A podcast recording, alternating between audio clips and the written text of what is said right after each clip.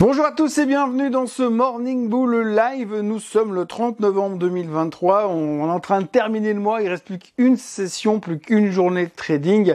Et puis après, on sera en décembre. On pourra parler euh, de Christmas Party, euh, de Noël euh, et tutti quanti. Hier, on a vécu encore une journée assez intéressante parce que bah, finalement, il s'est pas passé grand chose sur les marchés américains si on regarde de ce côté-là. Par contre, alors il y a eu pas mal de commentaires, mais il y a eu surtout eu des, des chiffres en Allemagne avec des chiffres importants sur l'inflation euh, qui ont fait euh, exploser le marché, enfin exploser le marché, exploser quand vous avez déjà pris 10% quasiment depuis le début du mois et puis tout d'un coup vous arrivez encore à monter de plus de 1% pour quelque chose qu'on était déjà au courant, euh, c'est quand même assez spectaculaire. Alors je dis ça parce qu'en fait j'ai un peu l'impression qu'aujourd'hui on est dans un marché où finalement on a tout intégré, on sait déjà exactement ce qui va se passer, on sait exactement ce que les banques centrales vont faire, on sait exactement où vont aller les taux, on sait exactement quand c'est qu'on va commencer à baisser les taux, mais pourtant à chaque fois qu'on a une bonne nouvelle sur l'inflation qui nous conforte dans cette euh, théorie ou dans cette stratégie, eh bien le marché continue de monter parce qu'on est toujours plus content. C'est un peu comme si on vous disait dix fois une bonne nouvelle et que vous sautiez de joie la même chose pour la même nouvelle, même si ça fait déjà neuf fois que vous l'entendiez.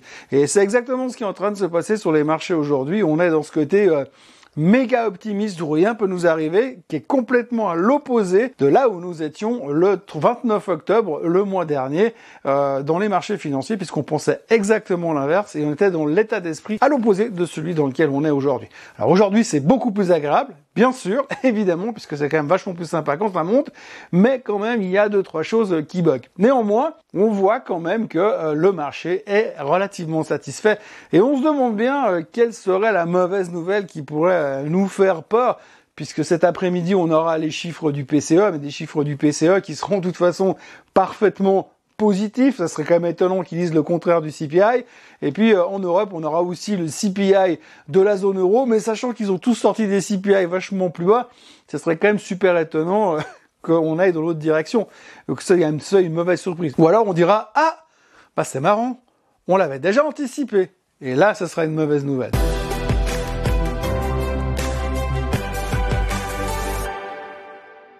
Voilà, donc ça va super bien. Euh, hier, le CPI est sorti en Allemagne. Alors, il est sorti à 2,3%, nettement en dessous des attentes, euh, nettement en dessous de celui du mois dernier. Alors, tout le monde est super emballé, super positif, parce que c'est une excellente nouvelle. Comme quoi, euh, l'Allemagne, ça va beaucoup mieux. On maîtrise totalement l'inflation. C'est extraordinaire. Alors, ce qui est impressionnant surtout, c'est que ce chiffre-là se rapproche du target des 2% qu'on attend partout pour dire c'est bon, on a réussi à remettre l'inflation sous contrôle. Alors à côté, ce qui est intéressant de voir aussi, c'est qu'il y a toujours énormément de produits de consommation de base qui ont littéralement explosé, puis qui pour l'instant sont pas vraiment en mode on redescend à 2% d'inflation. Euh, le pétrole est revenu un petit peu. Bon, il a pris 3-4 dollars depuis 2-3 jours. Mais bon, ça pourrait se sentir comme impact plus tard.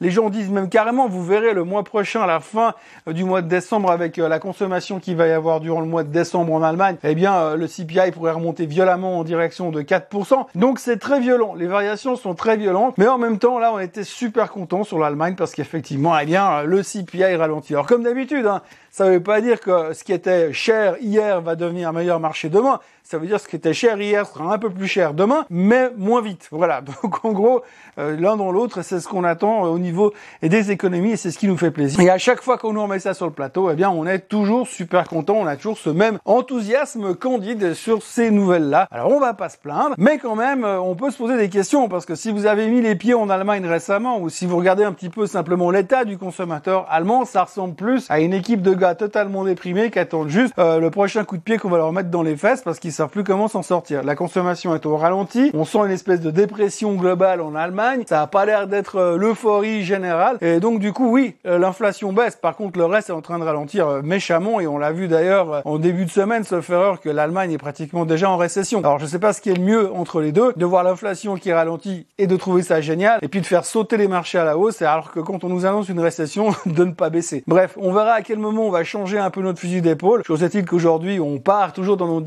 direction greed is good. Donc euh, voilà, c'est la mode bull market. Et puis tout le monde est hyper optimiste un peu partout puisque les commentaires bullish pour 2024 ne cessent d'arriver sur les marchés. Hier encore, Bank of America nous a rassuré tranquille l'année prochaine. On ira au plus haut historique sur le S&P 500. Il n'y a aucun doute. Tout va très bien. Les taux vont baisser comme prévu. Aujourd'hui, 45% euh, des experts s'attendent à une baisse des taux euh, en mars. Alors je rappelle qu'il y a au début du mois de novembre, quand Monsieur Powell a dit que pour l'instant il gardait les taux inchangés, mais qu'il allait surveiller la suite et que pour l'instant bah, il restait de toute façon au quiche. À partir de là où le marché a commencé à démarrer, eh bien on a commencé à se dire que eh bien les taux pourraient éventuellement baisser l'année prochaine. On parlait de juin. Hein. Si vous prenez les morning bulls du début du mois, on parlait de juin pour une première baisse des taux. Il y avait Monsieur Jeremy Siegel qui disait que lui il pensait que les taux pourraient baisser déjà en mars. Et là tout le monde est en train de se coller à ses prévisions. On prévoit une baisse des taux pour le mois de mars à 45%. Monsieur Bill Ackman est même venu carrément hier pour dire j'insiste, il faut que la Fed coupe les taux le plus vite possible. Donc d'ici là, je pense que d'ici 15 jours, on va commencer à nous parler de baisse des taux le 15 janvier. Mais enfin, pour l'instant, il y a un optimisme exacerbé par rapport à la baisse des taux qui est juste incroyable et qui fait que bah, pour l'instant, tout devrait bien se passer. Donc on revient à cette thématique du pivot, si vous voulez bien. Ah, on sait que nous, on attend et on espère depuis deux ans maintenant de voir le jour où la Fed va passer de hawkish à dovish. Donc en gros, cette thématique de dire je suis plus en faveur d'une éventuelle baisse des taux que je suis plus en faveur qu'une éventuelle hausse des taux. Ce qui est assez intéressant finalement, c'est qu'aujourd'hui on est tous complètement bullish, on a des targets incroyables grâce à l'intelligence artificielle entre autres. La croissance est là. On voit très bien que le consommateur aux États-Unis consomme en s'endettant toujours un peu plus. Le gouvernement américain consomme. Alors lui, on parle même plus d'endettement, c'est carrément hold up tous les jours. Mais on continue à générer cette croissance avec de l'endettement, de l'endettement, de l'endettement, un endettement qui va devenir rapidement ingérable à ce niveau-là. Mais enfin, pour l'instant, c'est pas préoccupation. Ce qui est assez intéressant, c'est qu'on l'a déjà vu, on l'a déjà dit statistiquement depuis deux ans, grosso modo, on a déjà dit six fois, sept fois la Fed va pivoter. Là, c'est la septième. On attend le meeting de la fête du 12-13 décembre en espérant qu'ils vont nous annoncer qu'ils pivotent, euh, parce que c'est vraiment le truc qui a généré ce rallye, ce Christmas rally depuis début du mois de novembre. Euh, en fonction de ça, on va pouvoir dire youpi, c'est génial, tout va bien. Sauf que, sauf que si on regarde un tout petit peu l'histoire, qu'est-ce qui se passe quand la Fed pivote hein? Parce que là, on est tous hyper motivés en disant ouais, ça va être génial, la Fed va pivoter. Et puis quoi après? Eh bien, si on regarde comment ça se passe dans le passé, regardez ce chart. Alors comme vous le voyez sur ce graphique, vous avez à chaque fois, à chaque année, donc 69, 73, 81, 2000, 2007, 2019 et 2023, qui est un grand point d'interrogation. À chaque fois que la Fed pivote de hawkish à dovish, c'est-à-dire qu'ils arrêtent leur cycle de hausse des taux officiellement, eh bien, le marché, regardez ce qu'il fait derrière. En 69, c'est 36%, en 73, c'est 48%, en 80, 27, puis 51% en 2000, 58% en 2007 de baisse, hein, par rapport au plus haut. Donc, si on prend le calcul aujourd'hui, là où on est sur le S&P 500, je vous laisse imaginer ce qui se passerait avec un, allez, même avec un 35% de baisse. Donc, on sait qu'à chaque fois, en tout cas historiquement parlant, à chaque fois que le cycle de hausse des taux se termine de la part de la Fed, ou presque, hein, effectivement il y a des cas différents dans les années 80-90, eh bien on voit quand même que souvent le marché se prend une claque derrière. Alors oui, il remonte, il remonte derrière, puisqu'effectivement cette baisse des taux est là pour relancer une certaine économie, et donc ça se reconstruit derrière. Donc il faudra simplement acheter quand ça se produira. Mais aujourd'hui, on est en train d'acheter n'importe quoi à n'importe quel prix à des valorisations qui sont complètement débiles, en se disant tout simplement que maintenant, par rapport à ce que la Fed va faire, c'est-à-dire arrêter de monter les taux, eh bien ce sera Byzance. Bah pas du tout. A priori, il y a plus de chances qu'on se prenne une claque monumentale une fois que ce soit confirmé, euh, plutôt que l'inverse. Alors la question à laquelle il faudra répondre dorénavant, c'est quand est-ce que la Fed va officiellement euh, pivoter et officiellement devenir de viche? Par rapport aux commentaires qu'on entend encore aujourd'hui de la part des membres de la Fed, on l'a vu hier avec Monsieur Waller, avec Madame Bowman, et eh ben l'un dans l'autre, on est plutôt à 50-50. Reste à savoir si Monsieur Powell va faire basculer euh, ce, ce, ce, vote en faveur d'une baisse des taux. Ça, on le verra probablement. On en saura un peu plus le 12-13 décembre. Ça nous donnera l'occasion d'attendre encore un peu le meeting de la Fed, une fois qu'on aura passé par-dessus le PCE, les NFP de la semaine prochaine. Bref, tout ça pour nous dire que ben on va devoir attendre encore un petit peu. Mais si Monsieur Powell venait à changer son fusil d'épaule, eh bien, ce qu'il faudra attendre quand même, c'est ce genre de situation qu'on vient de voir sur ce graphique. Donc aujourd'hui, on n'attend euh, plus grand chose euh, d'autre que le PCE cet après-midi et le CPI européen cet après-midi qui sera parfaitement en ligne avec ce qu'on sait déjà, à savoir l'inflation est en train de mourir et dans cette thématique-là, on a même eu un retour de monsieur Krugman. Alors souvenez-vous, monsieur Krugman, c'est le prix Nobel d'économie américain, un très très grand économiste hein, qui nous a dit il y a quelques semaines en arrière que si on voulait pas ressentir l'inflation, ben en gros, fallait arrêter de consommer ce qui montait, qui est assez sympa comme, comme proposition.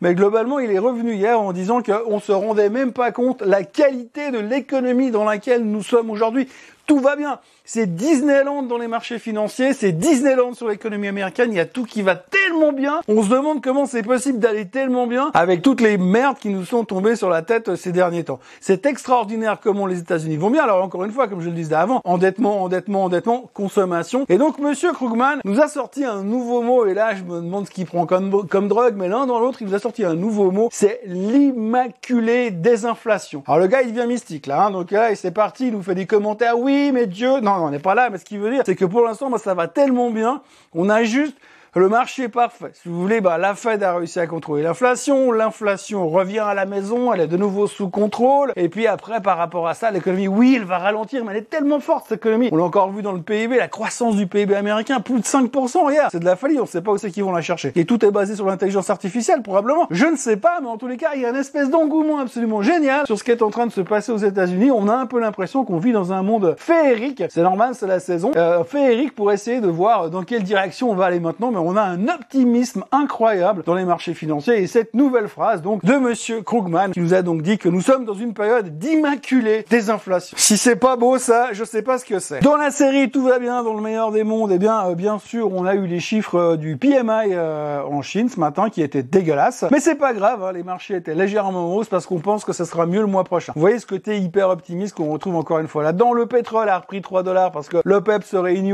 se réunit aujourd'hui puis on pense que ce sera plutôt positif ou alors c'est probablement les shorts qui se couvrent. Le Bitcoin est en train de franchir les 38 000 dollars. Monsieur Musk est venu à la télé hier pour dire qu'il n'était pas antisémite et en plus il a dit gentiment aux euh, comment dire aux, gens qui mettent de la publicité sur Twitter, donc aux, advertisers, eh bien il leur a dit go fuck yourself si vous n'êtes pas content avec ma politique. C'est sympa. On voit tout de suite que c'est un gros effort de marketing du côté de Monsieur Elon Musk. On notera aussi que Monsieur Sam Altman est donc retourné définitivement chez OpenAI. Donc ChatGPT va pouvoir refonctionner normalement. On notera également que Signa et Humana qui sont deux euh, sociétés de healthcare aux États-Unis qui fournissent des prestations de healthcare, sont en train de fusionner, seraient en train de fusionner. Euh, ça fait encore un monopole de plus, ça c'est sympa, mais ça, ça va gêner personne. Et puis, euh, on terminera aussi avec le fait que Occidental Petroleum serait sur le point de racheter Crown Rock, qui est une société privée qui fait de l'extraction de pétrole dans le bassin permien, donc en bas à gauche du Texas. Et c'est une des dernières sociétés pétrolières privé qui existe aux États-Unis et serait euh, sur le point de se vendre ou de se faire racheter par Oxy pour la modique somme de 10 milliards de dollars. Et puis dans les targets négatifs, parce qu'il y a aussi des targets négatifs, on notera que Kolanovich de JP Morgan, qui n'arrête pas de nous dire qu'on va se péter la figure, est revenu euh, dire hier qu'on allait se péter la figure, mais comme on est 300 points plus haut sur le S&P 500, bah, il a juste augmenté son target. Donc à l'époque, quand il disait qu'on allait perdre 300 points, on était à 4200. Aujourd'hui, on est à 4500 et des poussières, et il redit qu'on va perdre 300 points, aller à 4200 sur le S&P 500 super fun et ça valait bien la peine de faire un report là-dessus. On notera aussi que monsieur Jamie Dimon a reparlé vaguement hier pour dire qu'il était super, super, super prudent, que lui s'attend au contraire à avoir une hausse des taux en 2024. C'est pas tout à fait l'avis du marché. Autant vous dire que dans l'état dans lequel on est aujourd'hui, si par hasard Dimon a raison, je pense que ça va être euh, chaud patate l'année prochaine. Si on apprenait que finalement la baisse des taux prévue en mars sera une hausse des taux. Ça, ce serait rigolo. Ce serait surprenant, mais ce serait rigolo. Les futurs ne font rien ce matin. Euh, la Chine, le Japon, Hong Kong ne font rien. On attend les chiffres de après-midi évidemment, ça va nous changer la vie. Euh, il y aura également, en plus du PCE et de l'inflation de la zone euro, il y aura le COF en Suisse. Euh, qu'est-ce qu'il y aura d'autre encore? Et puis il y aura bien sûr les jobless claims aux États-Unis, comme tous les jeudis. Donc là, c'est encore le chiffre qui nous permettra de voir si l'emploi est en train de s'affaiblir ou pas. Ça fait une semaine sur deux qu'on change d'avis de toute façon, donc ça ne changera pas grand-chose. De toute façon, que ce soit positif ou négatif, le marché monte quand même derrière sur les chiffres du jobless claims parce qu'il y a toujours un point positif. Hein. S'il y a plus de demandes, c'est que finalement le plan de la Fed fonctionne. Et s'il y a moins de demandes, ça veut dire que l'économie est résiliente, donc c'est bien aussi. Donc formidable, on vit dans un monde absolument génial. Franchement, on est à Disneyland tous les jours et puis on mange de la barbe à papa et on parle avec des souris qui parlent justement tous les matins et c'est ça qui est bien dans les marchés financiers. Voilà ce que l'on pouvait dire aujourd'hui dans cette euphorie ambiante avec des marchés qui font plus grand chose, mis à part l'Allemagne qui salue encore une fois le fait que l'inflation ralentit. Euh, n'oubliez pas euh, de vous abonner à la chaîne Suisse en français pour avoir toutes ces nouvelles magiques dans ce monde magique qu'est la finance. N'oubliez pas de liker cette vidéo et puis euh, bah, n'oubliez pas de revenir demain pour la conclusion de la semaine avec surtout les chiffres du PCE qui vont sûrement nous changer la vie et nous faire encore une fois beaucoup plaisir. Hein. C'est comme ça qu'on dit, beaucoup plaisir. Passez une excellente journée et à demain. Bye bye.